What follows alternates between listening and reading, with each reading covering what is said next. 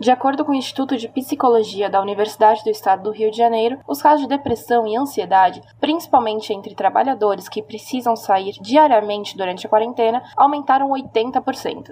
Esse aumento foi causado principalmente pela insegurança, mudança de rotina e a iminente preocupação com o futuro. Como forma de evitar essa alta, ONGs como a Rede Cultural Beija-Flor, localizada em Diadema, ABC Paulista, trazem atendimento psicológico gratuito para as comunidades da região. De acordo com Tayana Moreira, assistente social do projeto, a pandemia agravou o modo como as pessoas lidam com essa realidade, pela falta de suporte emocional.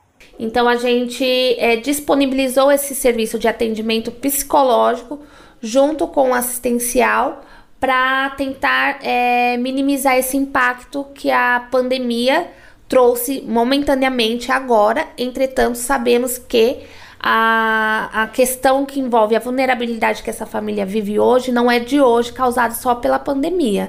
Eu reafirmo que ela foi agravada. Além do atendimento psicológico, a ONG promove rodas de conversas e atendimento psicossocial. Tudo começa na roda de conversa. Entretanto, tem pessoas que não estão abertas para um atendimento psicológico, socioemocional, que seja. Então, um contato é feito com ela como? A partir dessa primeira, esse primeiro contato, o acolhimento. Ela tem que se sentir acolhida nessas rodas de conversas. Todo encontro é marcado por um tema. Na última edição, o assunto tratado foi saúde mental. A psicóloga da ONG, Jaqueline Gonçalves, explica a definição do tema tratado.